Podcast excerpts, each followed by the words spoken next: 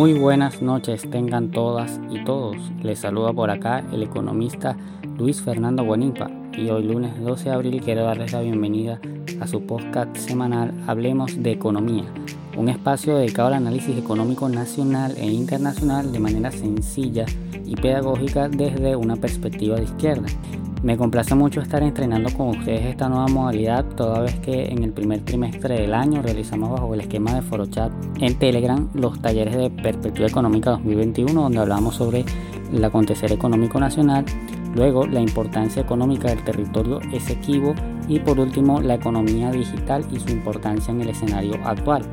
Además de ello, estuvimos realizando entrevistas en vivo bajo la modalidad de chat de voz en Telegram con invitados de primerísimo nivel, de manera que ya hemos venido adquiriendo cierta experiencia en el manejo de temas tan importantes y tan delicados como es el económico en la red 2.0. Y digo hemos porque estas iniciativas parten de un incesante interés colectivo nacional en adentrarse en el mundo de la economía utilizando para ello provechosas herramientas que son muy valiosas en tiempos de distanciamiento social y acercamiento virtual como el que estamos viviendo. No quería desaprovechar la oportunidad de agradecer a todos los integrantes del grupo Perspectiva Económica en Telegram, donde somos casi 600 personas, por su interés constante, por sus iniciativas y por estar siempre dispuestos al debate. Si usted me escucha y aún no se ha unido, solo debe esperar el link que estará debajo de este audio en caso de que lo esté escuchando por Telegram que le redirigirá al grupo de Perspectiva Económica. Dicho esto y sin más preámbulos, les doy oficialmente la bienvenida a su podcast semanal Hablemos de Economía y el día de hoy, siendo este el episodio número uno, estaré conversando con ustedes sobre la geopolítica de la pandemia. No sin antes presentarles a todos ustedes lo que son los indicadores económicos de la semana. Bien, voy a presentarles los primeros principales indicadores económicos de la semana, los indicadores cambiarios en este caso.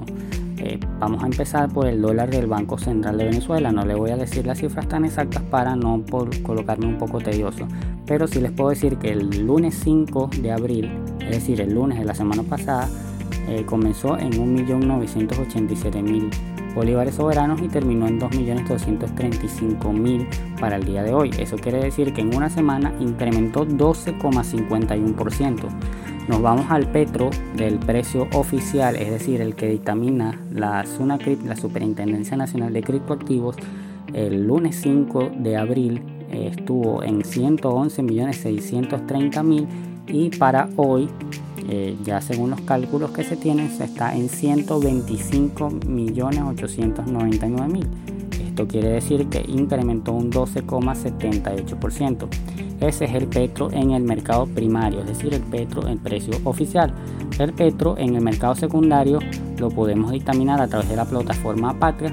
Según la página Tasas Patria Exchange, eh, comenzó el lunes 5 de abril de la semana pasada en 46.900.000 aproximadamente y cerró por lo menos a las 9 de la mañana de este lunes, es decir, de hoy, en 55.100.000 aproximadamente. Esto quiere decir que incrementó 17,49%, incluso incrementó más que el petro primario, lo cual es una noticia bastante alentadora.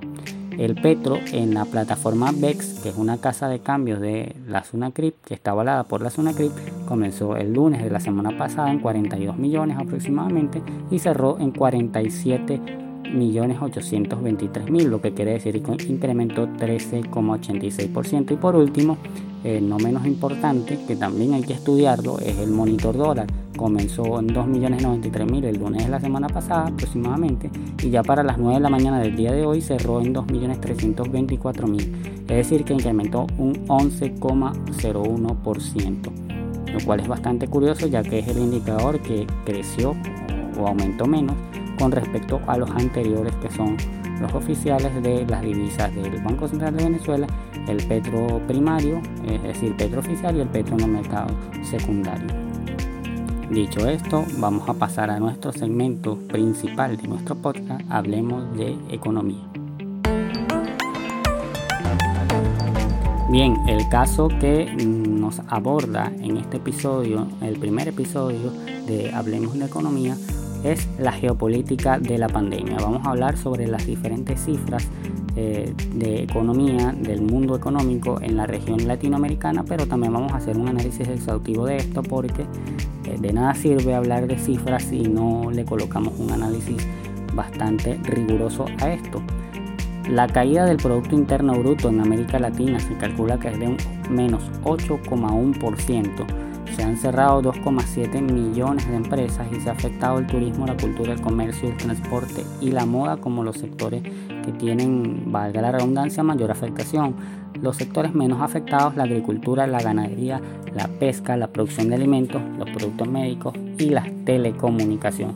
Esto según un portal bastante polémico que es la BBC, que no es precisamente amigo de Venezuela ni mucho menos que se diga pero ha estado reportando estas cifras sobre lo que es la afectación que ha tenido la economía en América Latina. También debemos hablar sobre el impacto en el mercado de trabajo. El cierre de actividades no esenciales se traduce en el incremento del desempleo en la región.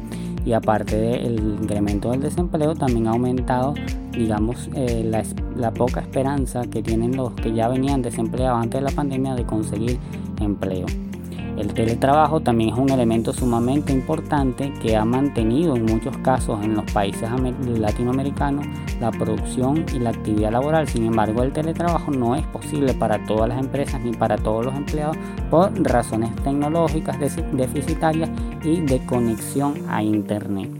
Gran parte de los trabajos en América Latina además son informales eh, según este portal, el 92,1% de los trabajadores no agrarios en Ecuador son informales, por ejemplo, así como el 73,2% en Bolivia y 68,5% en El Salvador.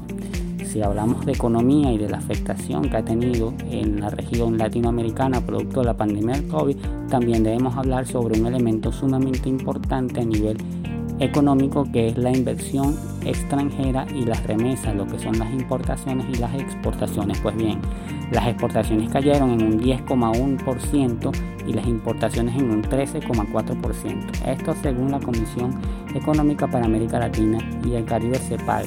La mayor caída de las importaciones que de las exportaciones ha hecho que el déficit comercial, es decir, la diferencia que existe entre ambos de la región, se haya reducido en pasando de 89 mil millones de dólares en 2019 a 21 mil millones de dólares en 2020. Es decir, la economía en América Latina se ha contraído, producto de que, bueno, por supuesto, de que eh, la falta de movilidad eh, producto de cuarentenas que se han aplicado en países, aun cuando existan naciones como por ejemplo Brasil, donde su presidente se niega rotundamente a la cuarentena, hay otros países como Venezuela, donde responsablemente se ha hecho una cuarentena sumamente necesaria para resguardar la vida de sus habitantes. ¿Por qué? Porque la economía no puede pasar por encima de la vida de las personas. En otros datos tenemos que la inversión extranjera también se ha reducido aproximadamente en un 50% según la CEPAL, situándose en 82 mil millones de dólares en 2020. Y las remesas de los trabajadores latinoamericanos desde fuera de la región, es decir, de otras latitudes, se redujo en un 19,3% según el mismísimo Banco Mundial. Es decir, eh, no estamos hablando de organismos que sean precisamente izquierdistas ni mucho menos, sino organismos que bueno, han tenido sus intereses hegemónicos históricamente y están dando esta cifra de que la economía ciertamente se ha visto afectada por la pandemia del COVID-19. Lo que no dicen es que en muchos países de la región se ha priorizado el tema económico por encima de las vidas. Caso Brasil, que ya los veníamos comentando. Sin embargo, cuando hablamos también de afectaciones económicas en la región producto de la pandemia del COVID-19, no podemos dejar de hablar de el tema de la desigualdad y la pobreza. En el caso de América Latina y el Caribe, la pobreza había pasado de afectar al 45,2% de la población en 2001, es decir, hace 20 años, ahora está afectando al 30,3% en 2019. El número de pobres se dice que aumentará en un 28,7 millones de personas según la CEPAL. Y el índice de Gini, como ustedes bien saben, que es aquel que mide la desigualdad en los países, había bajado de 0,53 a 0,46 entre 2001 y 2019. Sin embargo, va a aumentar debido a, por supuesto, las desigualdades sociales que se están generando a partir de trabajadores que están laborando, que son parte del sector priorizado, y trabajadores que han perdido sus empleos que han perdido sus empleos, empresas que han, digamos, cesado en sus actividades económicas y esto crea una gran desigualdad en los países de la región. Esto es sumamente importante para analizarlo.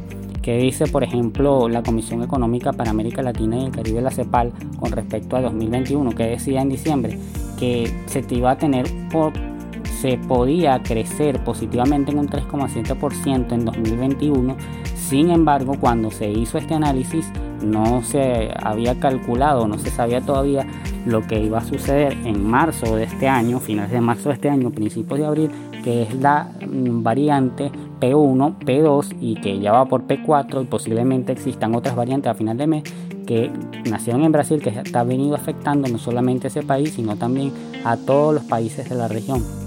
Entonces, se han recrudecido los casos, los números de muertos. Ya Brasil supera los 4.000 muertos por día, eh, algo sumamente lamentable y catastrófico para el continente, eh, pero es una cifra que se ha venido recrudeciendo al pasar de los días. Venezuela, gracias a un gobierno responsable que ha priorizado la vida por encima de la economía y que ha tenido mecanismos exitosos como el 7 más 7 a partir del 1 de junio, eh, según los números de casos y una cuarentena que si bien es cierto muchas personas no la han acatado, la mayoría de las personas se han comportado con respecto a esto y eso ha hecho que los números de casos hayan disminuido en nuestro país.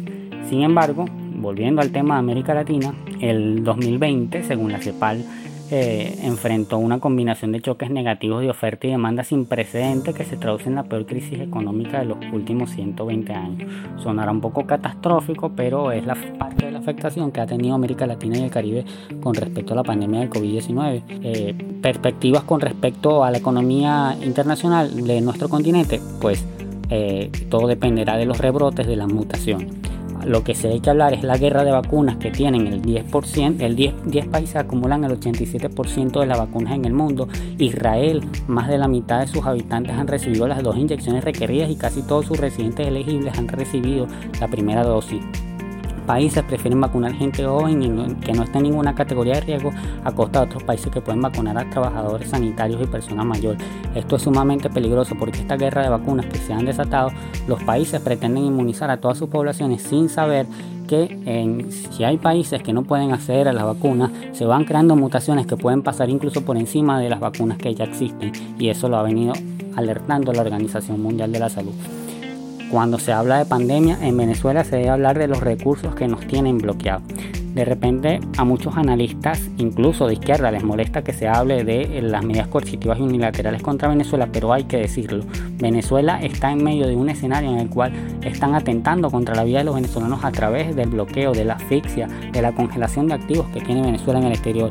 Si Venezuela no tuviera los recursos bloqueados en el extranjero, hubiésemos comprado hace tres meses 30 millones de vacunas y alcanzado para la mitad de la población, entendiendo que son dos dosis.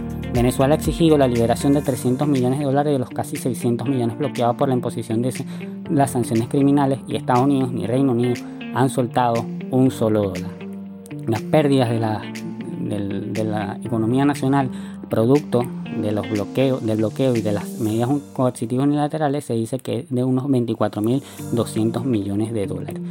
Desde acá, desde esta trinchera, exigimos y levantamos la voz en nombre de quienes estamos preocupados por la situación económica del continente y la región, de que los países poder hegemónicos deben cesar en sus acciones hostiles contra nuestros pueblos.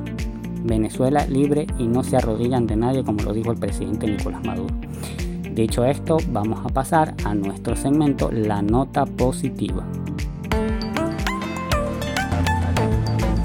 En la nota positiva tenemos que la vicepresidenta Delcy Rodríguez anunció este sábado que el gobierno nacional logró pagar del 50% para poder participar en el mecanismo COVAX a través de 59 millones de francos suizos para inmunizar el 20% de la población.